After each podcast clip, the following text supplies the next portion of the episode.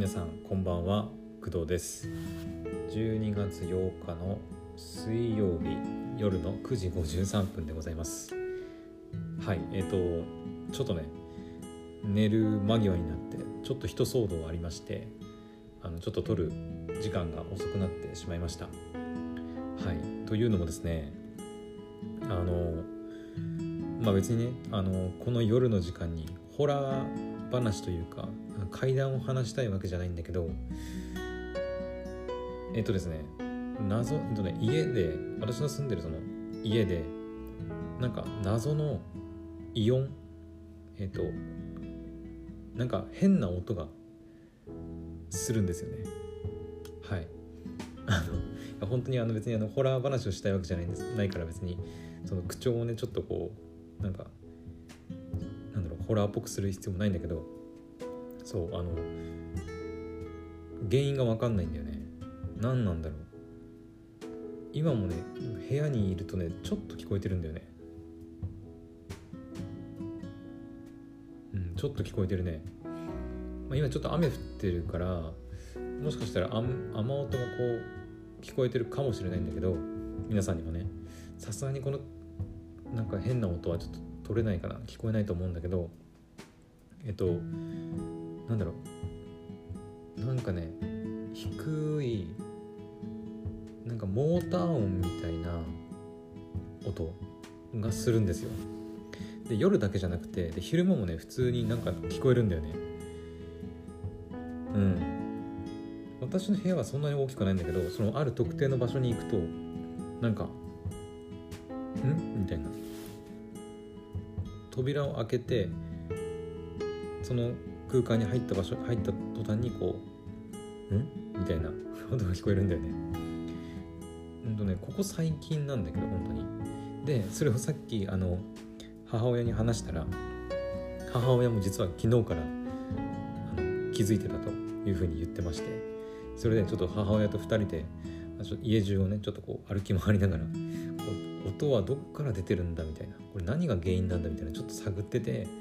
はい、ちょっと遅くなってしまいました。うん。なんだろうね。で、なんかその家の中の、要は私の、私の家じゃないんだけど、その、私が住んでる家のところ何かにこう原因があるのかみたいなちょっとねいろいろ探ってたんですけどなんかそれらしいものは特に見当たらなくてでねちょっと外を外の音かなっていうふうに2人で母親とね2人で行ってちょっと外をねこう出て外に出て、うん、外のこう音を確認してみたんですけどでさっきも言ったようにちょっと今雨降ってるからちょっと雨音がねこうザーっていうポタポタポタっていうこう、まあ、音も混じってはいるんですけどやっぱそれと合わせて、うん、するんだよね音がね。だから外のどこかしらのなんか音がなんか聞こえてるんじゃないかなっていうふうにも思うんですよ。うん、ただそのめちゃくちゃでかい音が遠くから響いてるっていう感じでもなくて何て言うのかな。めちゃくちゃちっちゃいなんか低周波のなんかそれこそもうさっきも言ったようにモーター音みたいなものがずっとうーんみたいな。低いちっちゃい音でこううーってなんか低く響くような遠くまで響くようななんか謎のモーター音みたいな音がずっとちょっと聞こえるんだよね。うん。ちょっとね皆さんにも、ね、ちょっとお伝えしたいんだけどおそらく聞こえないんじゃないかな。かなり小さい音なんだよね。うん。もしかしたらそのその一番よく聞こえる場所に持っていけば聞こえるかもしれないんだけどもしねちょっと明日あでも明日無理か。明日ちょっとね私はいあの収録のはい予定が入ってますのでちょっとあんまりねそういったあの余計なことはできないんですよ。はい。うんだからちょっとね今ちょっと収まったかな。あちょっと今収まってますね。何なんだろう本当に、うん、ちょっと気味悪いなと思ったんですけど。なんだろうね。近くのなんかなんだ海の音とか。あとなんかどっかのその工場というか会社の方の建物から何か鳴ってる音。わかんないんだよね本当に。うん。なんかその音の出どころをこうなんか音のする方にこう探っていってもなんかよく分かんなくて。音の出どころどっから出てんだみたいな感じで。うん。ちょっと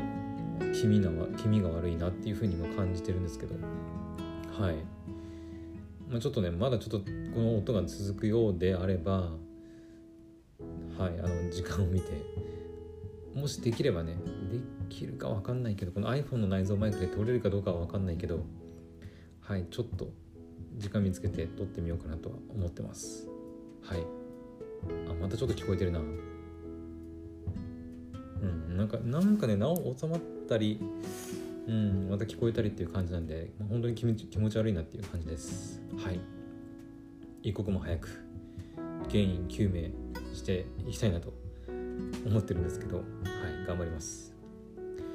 えーとでですねまあその謎の音はまあ別にいいんだけどで明日はえーと学校のお仕事はもうないんですけど。はい。でさっきも言ったように明日明後日木金というふうに2日連続でポッドキャストの収録の予定が入っております。はい。で明日の午前中にちょっとねこうあの会社さんの方とかあのパーソナリティ同士でこう打ち合わせがね、はい、ありまして。で午後に、はい、収録をしてっていう感じですね明日は。でその次の日金曜日は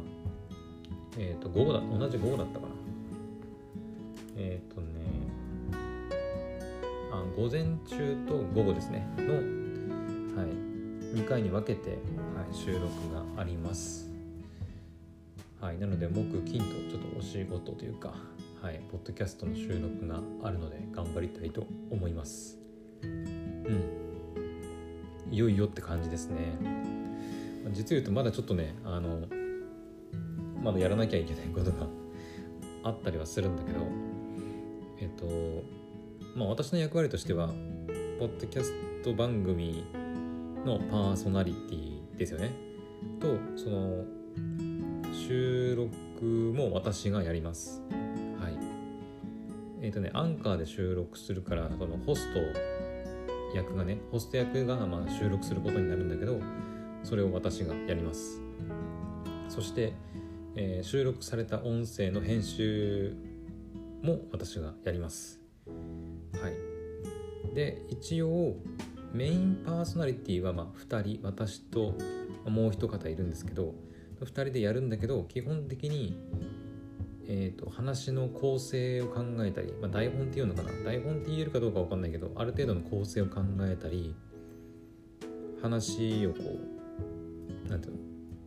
えーと、持っていくっていうか話をこう引っ張っていくというか、うん、流れを持っていく役割も一応私になってます。はい、だから基本的に結構役割がね結構多いので、うん。あのー、まあ、やることが多いなっていう感じではあるんですけど、まあ、この辺はまあ徐々にねあの、まあ、相方の人にこう助けてもらいながら、うん、できればその進行とかはねなるべく向こうその相方とかにやってもらった方が私としてはねちょっと負担が減るんで、うん、いいなとは思ってるんですけどはい。まあちょっとそこは明日からやりつつっていう感じですね。うん。相方ともねまだね1回しか話したことないんですよね。そう。だから本当に明日の打ち合わせと、まあ、収録で、まあ、2回目っていう感じですね。はい。うん。まあちょっとドキドキとワクワクと、まあ、緊張とか不安も若干ありますけど。はい、まあ、楽しくね、うん、面白い番組が作れて収録できたらいいなっていうふうには思います。で実際の配信日に関してはちょっとまだね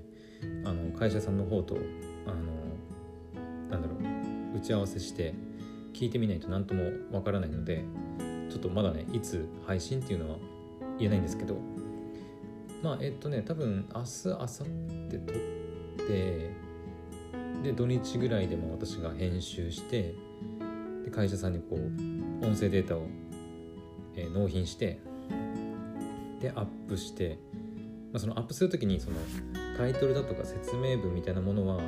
一応会社さんの方でまあ考えてくれるみたいなんで、まあ、その辺は多分大丈夫かなとは思うんだけど、はいまあ、そこもちょっと打ち合わせしてから、はい、アップするっていう形になるんで、まあ、来週中にはいけるんじゃないかなっていうふうに思います。はいまあ、来週は来週で、まあ、その月火は学校のお仕事でで水木金というふうに今度は3日連続で、はい、収録がね入ってるので。うん。多分ねこっからもう本当に次のその次の週えっ、と12月20日から始まる月曜日の20日から始まる週と、まあ、27日から始まる週もあのいろいろ収録が予定がね入っていくかと思います。はい、うん、ただその年末年始に関しては、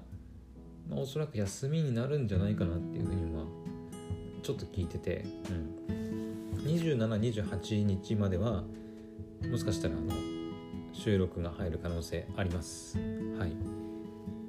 で前にも言ったように私の学校のお仕事は基本的には21で、えー年内おしまいなんで、まあ、そこから先、えー22から水曜日から、えー、と28日の火曜日まではまああの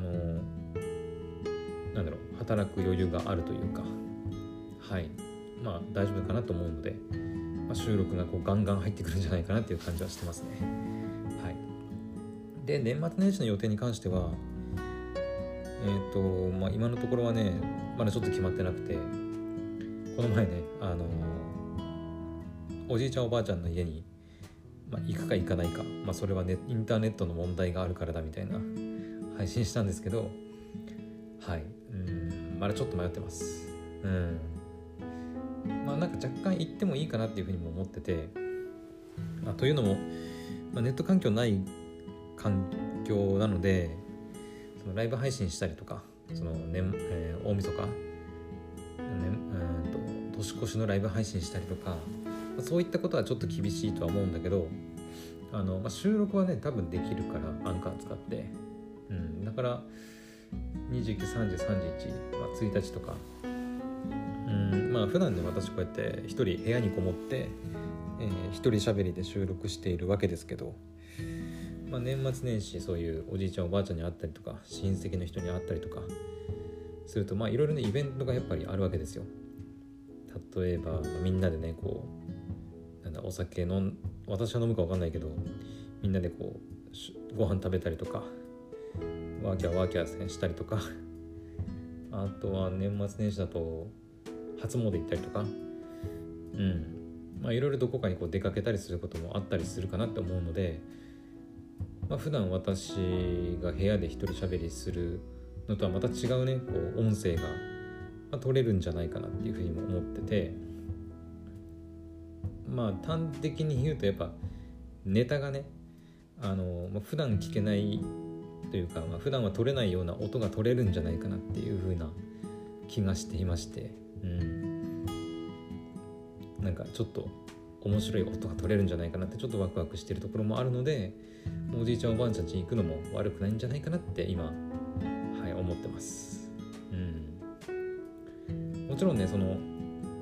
ネット環境がまあないというかまあ 4G しかないのでアップロード作業まではいだから配信までできるかどうかはちょっと分かんないんですけどとりあえず収録はできると思うからその行ってる間はとにかく撮りまくってで配信はあの帰ってきてからやるっていうのもまあ手だと思います。はい。だからアンカーを使ってポッドキャスト配信はできるけどスタンド FM はちょっと微妙かな。うん、いつもそのアンカーで撮ってその音声ファイルをダウンロードしてそれをスタンド FM にアップするっていうことをやってるんでうんちょっとね通信量が多くなる可能性もあるのでもしかしたらスタンド FM は一旦お休みになる可能性もあるし、まもしかしたら両方とも一旦こうアップロードはお休みになってその年末年始はただひたすら音を取るっていう作業になるかもしれない、うん、とにかく取りまくっておいて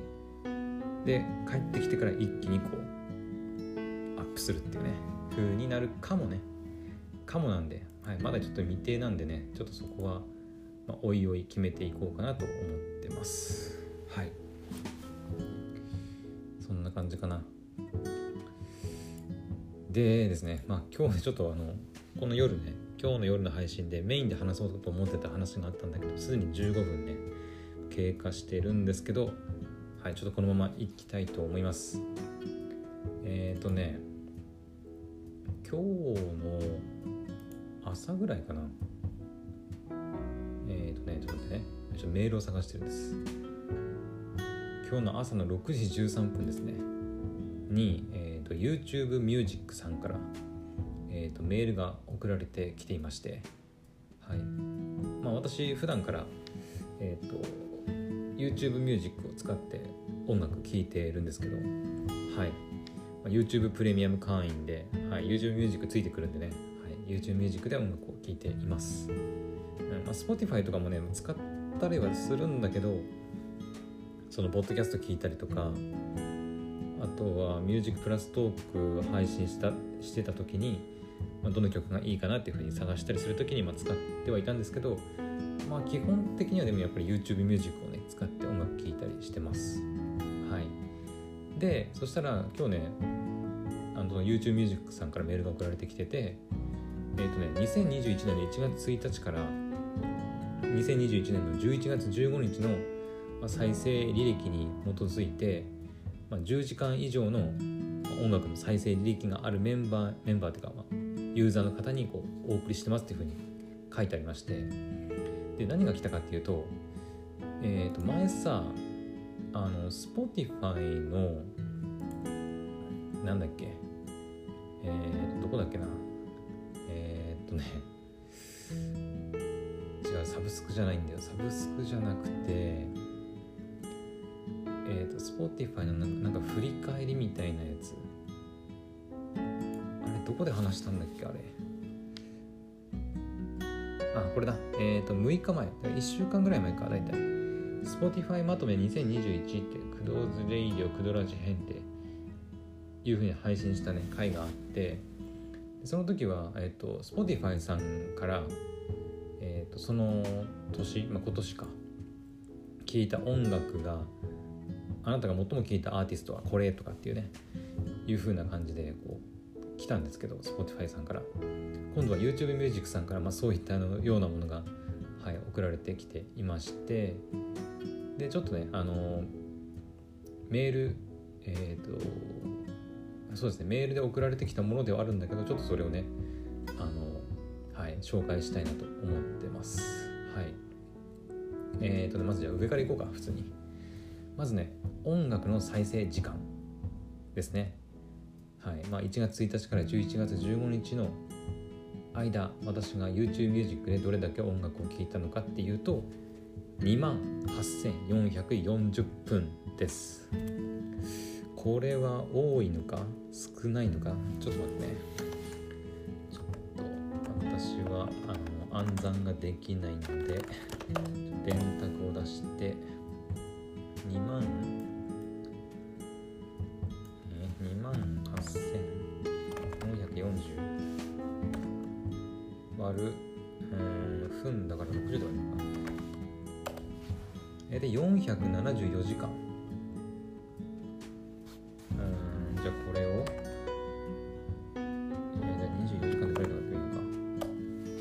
19.75だから大体20日間ぐらい ずっと音楽を聴き続けてたみたいなものかな、かはちょっと分かんないけどどうなんだろう。うん。これさらに例えば12とかで割ると1.64 1ヶ月でだから20違う36時間ぐらい。で合ってるか？とりあえずそのまあそんぐらいってことです。はい。あの20日間ぐらい。1年間でまあ20日間ぶっ通した音楽を聴いてたぐらいまあ聴いてたよっていうことですね。で次。再生した合計曲数。曲数ですね。曲数は3512曲ですね。うん。これも多いのかはちょっとわからないです。このデータだけ見てもねちょっとまあまあ多い少ないで別に比べるもんでもないし、まあ、ただ見てあのあこれくらい聞いてたんだみたいなぐらいの感覚なんで、まあ、皆さんもそれぐらいの感覚で聞いてください、うん、もしねその YouTube ミュージック使われている方でえっ、ー、と今年その1月1日から11月15日の間に10時間以上 YouTube ミュージックで再生したっていうね記憶がある方だったらあの、まあ、YouTube ミュージックに登録しているメールアドレス、まあ、おそらく Gmail とかだと思うんだけど、うん、に送られてきてると思うのでよければねあのチェックしてみると面白いんじゃないかなと思います。はい。じゃ次行こうか。次はねトップ5曲。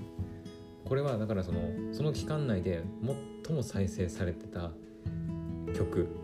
ですね。うん。そのトップ5です。皆さん何何か予想つきます？今ねパッと見えてるんですけどえー、っとねトップ5のうち4曲はアニソンとゲーム音楽だね。1曲はこんなに聴いてたかなって思うぐらいちょっと意外な曲でした。はい。じゃあ5位からいこう。まず5位は上田玲奈さんの「リテラチュア」ですね。うん。そんなまあ聞いてたっちゃ聞いてたけどそんなに聞いてたかな。はい。あのあれですね。リテラチュアはえっ、ー、と「魔女のたびたび」のオープニングテーマですね。上田玲奈さんのえー、セカンドシングルだったかな。ちょっと何番目かはちょっと覚えてないんですけど、はい、あの私結構上田玲奈さんの曲の中では一番好きですね。はい。確かねその魔女のたびたびの話もねしたことあると思うんだよ。クドラジでね。ていうかリテラチュア自体をその Spotify のミュージックプラストークで流した記憶もあります。うんもしよければねあの探して聞いてみてほしいんだけどはい。それぐらい今リテラチュア好きで聴いてたってことですね。で問題は4位なんだよね。4位のね曲がね私こんなに聴いてたかなっていう感じがしててえっ、ー、とねえっ、ー、とエメさんの「思い出は綺麗で」っていう曲ですね。うん。これこそんなに聴いてたかなって思うんだけどそのいい曲ではあるんだけどそんな聴いてたかなっていう感じですね。私結構 YouTube ミュージックとか音楽聴く時ってそのお気に入りとかのプレイリストをシャッフル再生することがまあほとんどなんですね。曲を一曲一曲選んで聴いたりすることってあんまなくて、まあ、気分でそういうこともありますけど大半はもうシャッフルで再生して適当にもう音楽流しとくみたいな感じで聴くんですよ、うん、だからもしかしたらそのシャッフルする時になんかの YouTube さんのおすすめで流れてたのかもしれないですね。うんまあ、聞いてた記憶はあるんですけど4位に入ることかなっていう感じはしますね。他にももっとたくさんいろんな曲聴いてたと思うんだけどみたいな感じです。はい。じゃあ続いて3位。で3位は、えー、トゥルーさんのストーリーテラーですね。えっ、ー、とこれは転生したらスライムだった件のえー、ストーリーテラーはこれ3期か3期のオープニングかなじゃあオープニングじゃん？オープニングか？あれ1期と2期ってですよね。寺島拓磨さんが歌ってたんだっけ？オープニング。なんか3期はねオープニングとエンディング変わったような気がするんだよねその。えっ、ー、と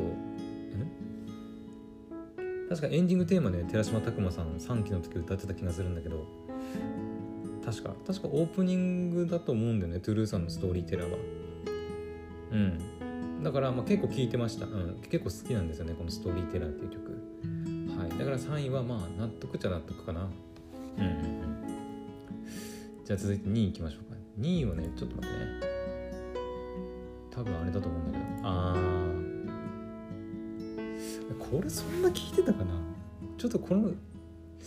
えなんかこれなんか知らぬ間に刷り込まれてんのかな？この曲こういう曲とかって。えっ、ー、と2位はですね、えー、アイドリープライドの、えーと、挿入曲っていう挿入曲なのかな？えっ、ー、となぜかサニーピースバージョンの「Song for You」を聴いてたみたいで、はい、2位に入っています。うん。アイドリプライドに関してはあれだね。あの今配信されているセレクション。セレクションプロジェクトっていうこうアイドルのアニメがあるんですけどそのアニメの話をする時に結構チラチラね私は喋ってるかなって思います。えっとそのセレクションプロジェクトのまあ設定というか一部がそのアイドリープライドとかぶっててパクリなんじゃないかなみたいなねいうふうに言われてるよみたいな話をした時に多分ね言ったと思います。うん。アイドリープライド単体で紹介したことはないかな。うん。ただアイドリープライドに出てくる、えー、サニーピースとかえっ、ー、とねもう一つの、えー、なんだっけあれグループ名が出てこない。月のテンペストかな。うん。まあ一応ねそのメインのグループがあってあとそのライバルそのチームというかアイドルグループとしていろいろ名前が出てこないな。なんだっけななんか4人組とえ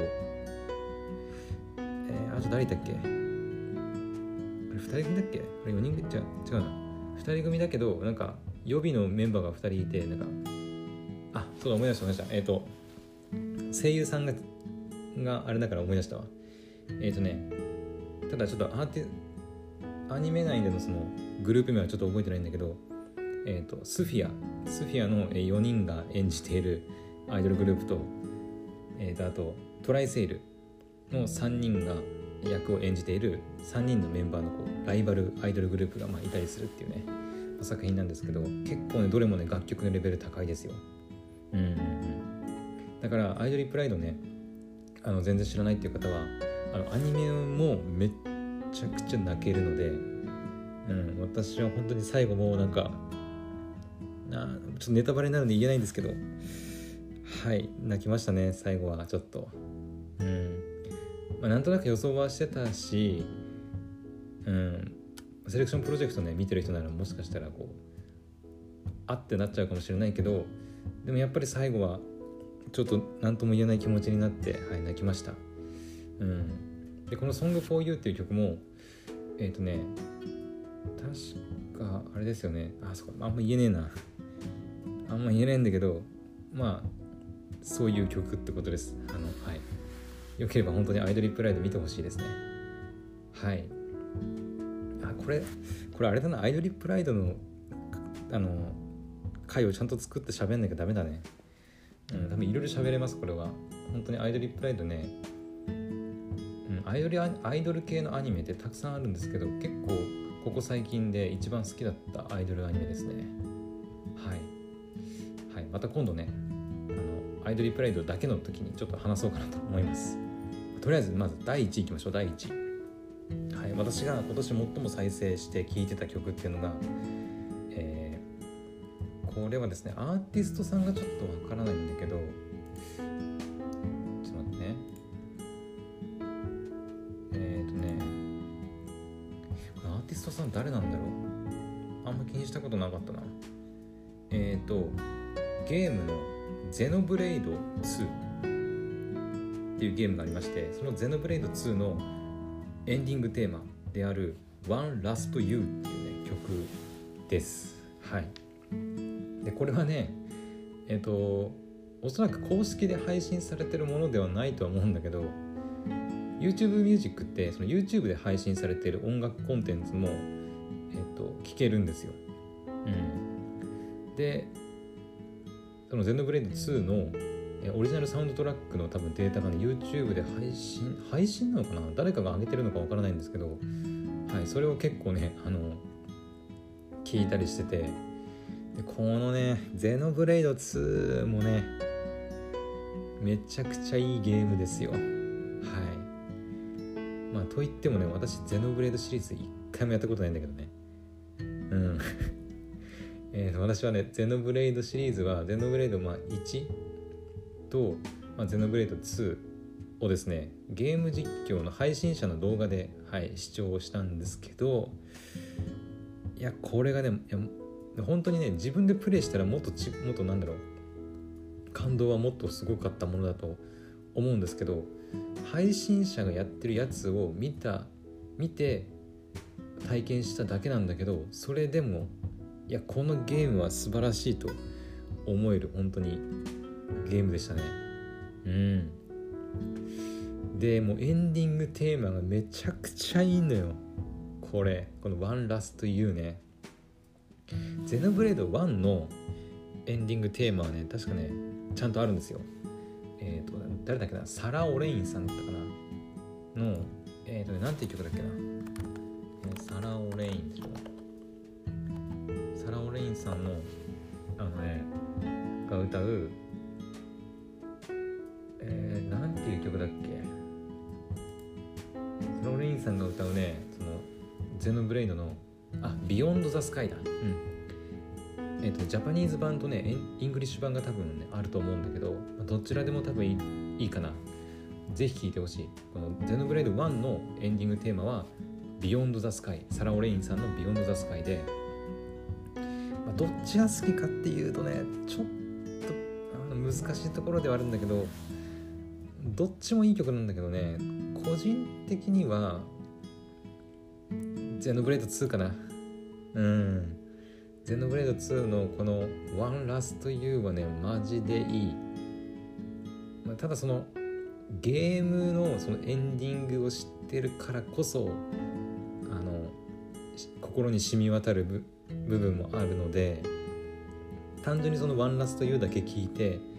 まあ、いい曲だなっていうふうに思う人もまあいるとは思うんだけどできれば「ゼノブレイド2ね」まあ、遊ぶなりゲーム配信で、まあ、見るなりして私みたいにねなりして是非この「ワンラスト You」もね聞いてほしいなと思います。はい。だから最初は本当に音楽だけじゃなくて普通にだからゲゲーム実況見てって本当の一番最後に流れる曲なんですよこれ。このエンディングって本当にエンディングテーマなんですけど。もうね泣くよこれマジで。私自分でプレイしてないのに泣いたからね。うん。はい。いやこれそっかゼノブレイドもな。自分でプレイしてないからねちょっとあんまり強くは言えないんだけど。うん。ぜひね体験してほしいこの、まあ、本当に私ストーリー大好き人間なんでゼノブレイド2とかはねゼノブレイドもそうだけど私の大好きなもうまさにボーイ・ミーツ・ガールな話だしでかつ、まあ、恋愛要素もあったり、まあ、友情とかねそういうとまあなんだろう話の壮大さとかいろんなこうものがあるんだけどとにかく素晴らしい。とにかくストーリーが素晴らしいしまあねデノブレ2に関してはキャラクターも結構好み、うん、だから まあ分かると思うんだけどね皆さん。あのスマブラとかでやられてる方なら分かると思うんだけど穂村とひかりちゃんねあのめちゃくちゃあの好きなのではいもう本当に自分でプレイしてるのにマジでハマりました。これはね何回も聞いてたって、まあ、1位になってもまあ納得です。はい。確かに今年1年結構聞いてた気します。うん。だからあの皆さんもぜひね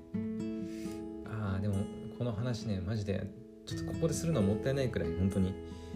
だからゼノブレード2とかゼノブレードシリーズに関してもちょっとね別枠を作って話したいぐらいですね。プレイしてないのに自分で。はいというわけで、まあ、ちょっとねまだ残りがあるんですよ。まだ残りがあるんで、はい、ちょっと最後にいきたいと思います。で残りの話に関してはまあそんなに大した話ではないんですけどえー、っと今話したのはトップ5曲、まあ、曲ですね。どれだけ再生されたかの曲数の、まあ、曲数では再生回数のトップです。あちなみに「ワンラスト U はね20回って書いてますね。なんかもっと聞いてた気するんだけどなって思うんだけど、うん、なんか20回くらいしか聞いてなかったみたいで。も うん。でもめちゃくちゃハマって聞いてましたね。はい。で最後に、えーと、トップアーティストでえっ、と、まあ、アーティスト別のえっ、と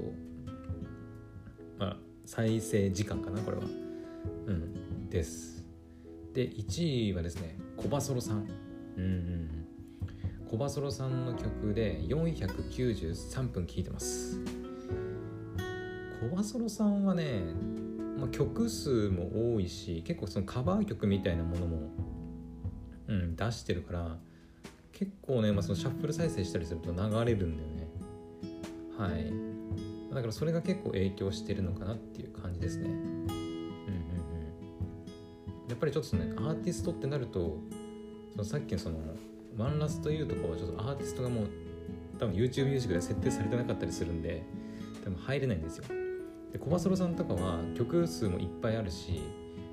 いろんな曲をね多分ちょこちょこ聴いてるんですよ。多分コバソロさんの曲を。だからねこんなこういう結果になってるんだと思います。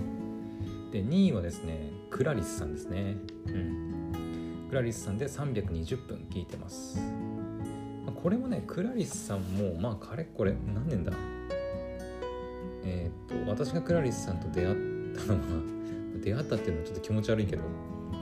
私が初めてクラリスさん知ったのは多分デビュー曲ですね。あのえー、名前なんだっけ？アニメの。えーと「俺の妹がこんなに可愛いわけがない」だったっけ？えっ、ー、と中村雄一さんの主人公とその妹の妹の名前が出てこない、まあ、キャラの名前出てこないんだけど声優さんの声優さんが竹達さん。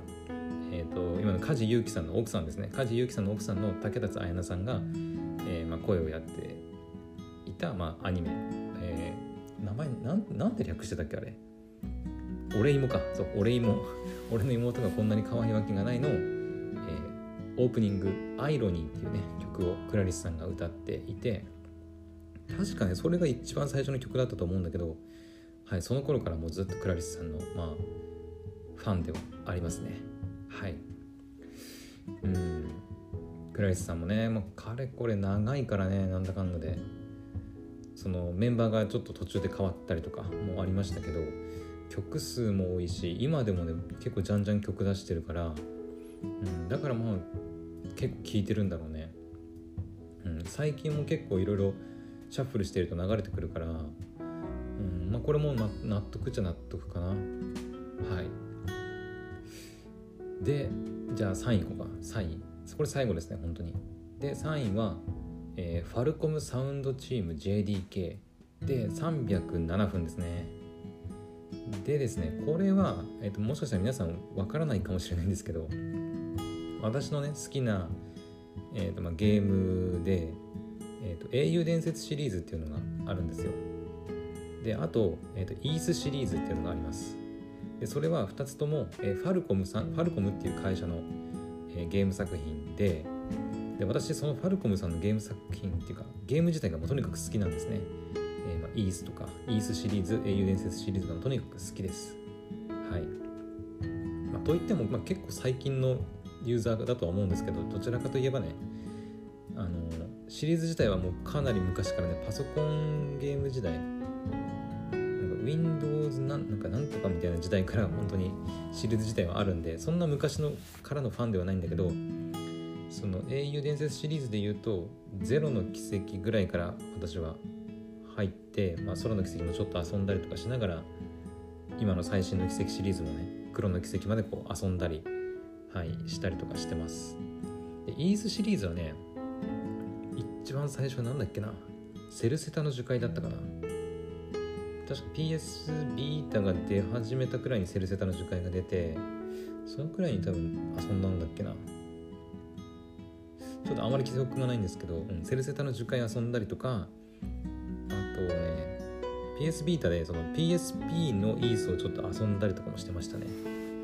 うん、であとはやっぱ一番人気のそのイース8イースシリーズの中では結構ね一番、まあ、新しい目でかなりストーリーもいいっていうね作品ですね。であとイース9が一番最近のイースシリーズなんですけどそれも遊びました。っていうぐらいね結構ほんとファルコムさんにはあの、まあ、お世話になってるというかはい、毎回ね作品を楽しませてもらってるんですけど、まあ、そのファルコムさんのゲーム作品で使われてる、えー、と音楽っていうのは基本的にこのファルコムサウンドチーム JDK、まあ、JDK バンドとか呼ばれますけど、はい、その方たちが、はい、作ってまして YouTube ミュージックとか音楽配信サーサービスでは、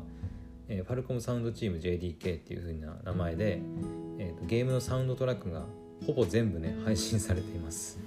うん、で結構その作品ごとにねあの結構耳に残るサウンドとか、まあ、その主題歌もそうなんですけど、うん、結構あるからそういうのをねこういっぱい登録してあるから多分それがね再生されるんじゃないかなって思います。はい。これはこれでまあサントラなんでめちゃくちゃ数あるんですよ。ただその中でもやっぱりその好きなサウンド、えー、戦闘シーンだとかオープニングエンディングだとかそういったところから私が適当にこう抽出というか選んできて、まあ、そういうのをシャッフル再生のプレイリストに入れてる感じなんで、うんまあ、だから結構再生される頻度も高いのかなっていう感じですね。うん。はい。まあ、正直ねそのファルコムさんのゲームとかに関してももっと喋れるんですけどうん。あれだね。こうやってパッて話してみたけど。いや私まだまだ喋れますわ。はい。あのもう41分になっちゃってるんでちょっともうこの辺ぐらいでやめとこうかなとは思うんですけど。はい。実はまだまだちょっと喋りたいことがあるんだけど。まあちょっとこの辺にしておきましょう。うん、あ、というわけであの YouTube ミュージックさんからね今朝えー、っと今年の音楽私の音楽履歴か。今年ね音楽で音楽で振り返るっていうメールが送られてきたっていうお話でした、はい。まあ、さっきも言いましたけど皆さんもねもしかしたら送られてきてるかもしれないのでよければ今年ね自分が何の曲をたくさん聴いてたのかとかどのアーティストさんの曲をいっぱい聴いてたのかなっていうのをチェックしてみたら面白いんじゃないかなと思います。はい、まあ、そんな感じかなとりあえず。あこれは言これ言わないでおこうちょっと明日にしよう。ちょっとこれは、まあ、音楽関連の話ではあるんだけどちょっと今言ったらまた長くなりそうだからやめとこう。はい。というわけでまあこんな感じで終わりにしておきましょう。あと最後にあの今日の、えー、9時からね9時でもう過ぎてますけど特に。あの角川さんの聞くアニメの第2話が更新されてるんではい皆さんぜひ聞きましょう。私もね、まあ、ちょっと10時半過ぎちゃってますけど、はい、この後寝る前に軽くね10分くらいかけて、はい、聞いて寝ようかなと思っております。それではまた明日の配信でお会いしましょう。おやすみなさい。バイバイ。